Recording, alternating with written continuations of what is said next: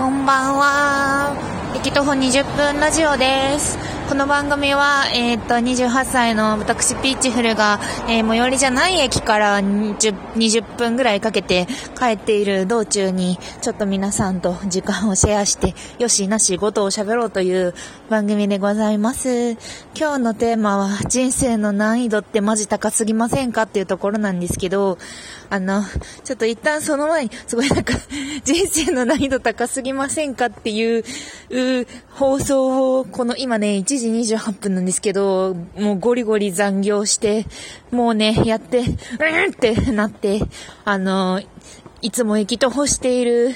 周りのね、あのバーを開拓して、帰って、帰ろうとしているところなんですよ。でも一杯しか飲んでないから、割と、ほぼシラフなんですけれども。はい。えー、その、まあ、テーマに入る前に、この、破れかぶれ、ピーチフルが、質問箱、なんか前回と繋がってる質問箱を1個紹介しますね。えっと、なんか、駅徒歩20分ラジオが好きで、ラジオを始めましたっていう風に言ってくれた方からの、えー質問箱です。はじめまして、はじめまして、はじめましてじゃなくない？昨日、昨日くれたやつじゃない？えー昨日くれた人じゃない？すみません。えー昨日質問箱に語彙力低めの質問を送ったさくらと申します。え名乗りは初めましてっていうことかも。失礼しました。えー今日ラジオを聞いて取り上げていただいてとっても嬉しかったです。ふふふふふふ嬉しい。あ、えっ、と、私はマクドナルドの新商品を食べるラジオというのを、ラジオトーク内で配信しております。ライズアップ編もお気に入りですし、私は上司に殺されたいも大好きです。えーちなみに福岡の端ののんびりした中高一貫校に通っていました。今は関東の田舎に住んでいます。これね、あの、いただいてから、マクドナルドのラジオを聞きました。なんか、多分仲良しの同居されている二人組が、あの、していらっしゃるラジオなのかなっていう感じなんですけど、すごいなんていうか、この桜さんっていう方が結構なんか、キャピキャピキャピじゃないですけど、ちょっとなんか、あの、明るい感じで喋るのに対して、その相方のユンさん、相方の方が、あの、結構なんかツッコミっていうかドスの効いた声で喋ってっていう、そこのなんかコンビがすごくよくって、あの、あれっぽかった。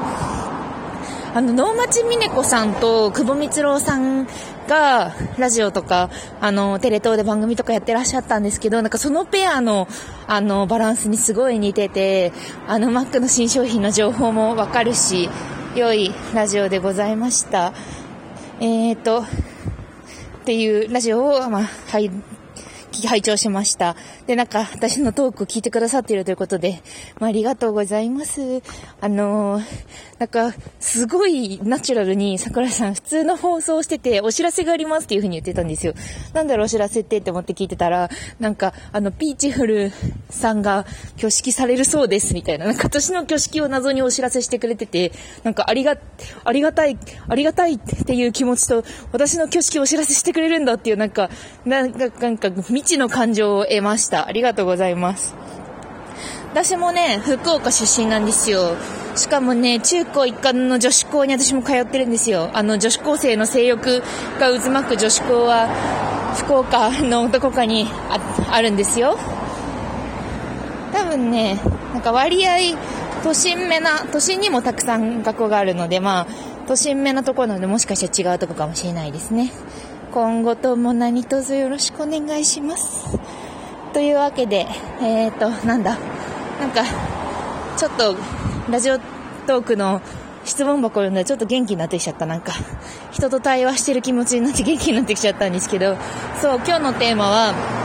人生の難易度高すぎないですかっていう話なんですね。で、なぜこう私が今渡って人生の難易度について考え始めたかというと、あの、日曜日には、あの、友達のね、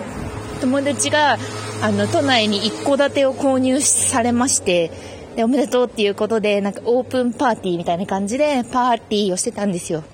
で、その友達は大学の同級生なんだけれども、あの、結構、いち早く、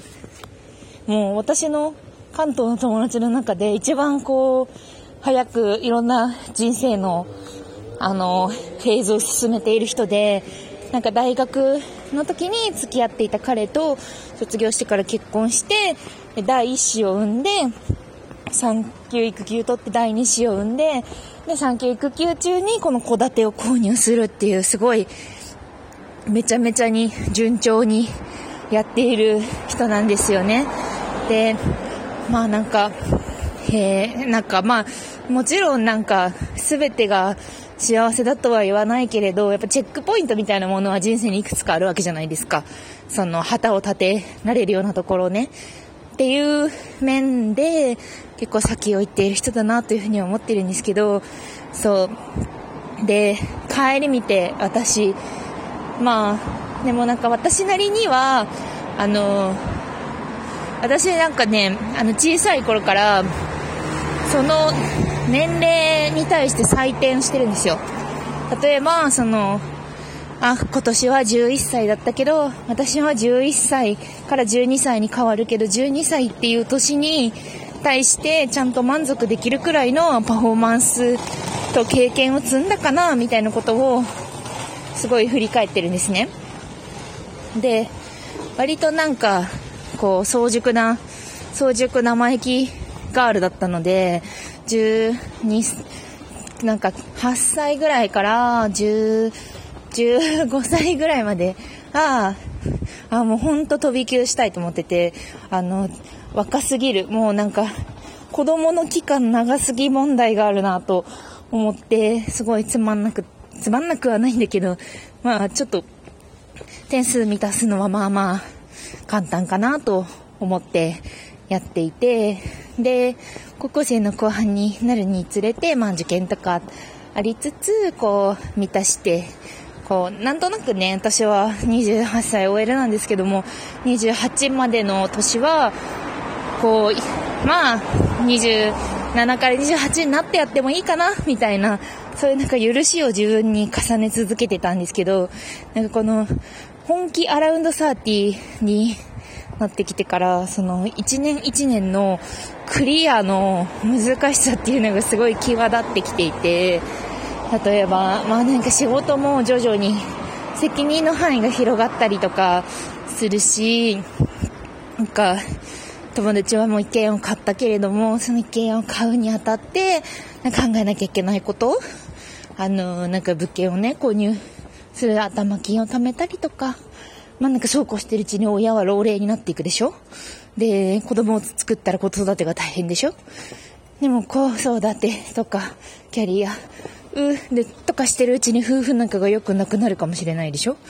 別になんか、それのどれかを発症したら絶対に不幸になるとは思わないんだけど、でもなんかそういう様々な要素を皿回しのようにみんなすごくこなし続けているのって、マジですごいアスリート並みだなと思っていて、なんか、日本とかって自殺がめっちゃ多いとか言うじゃないですか。なんか、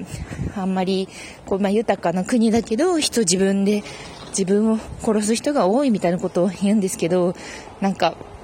私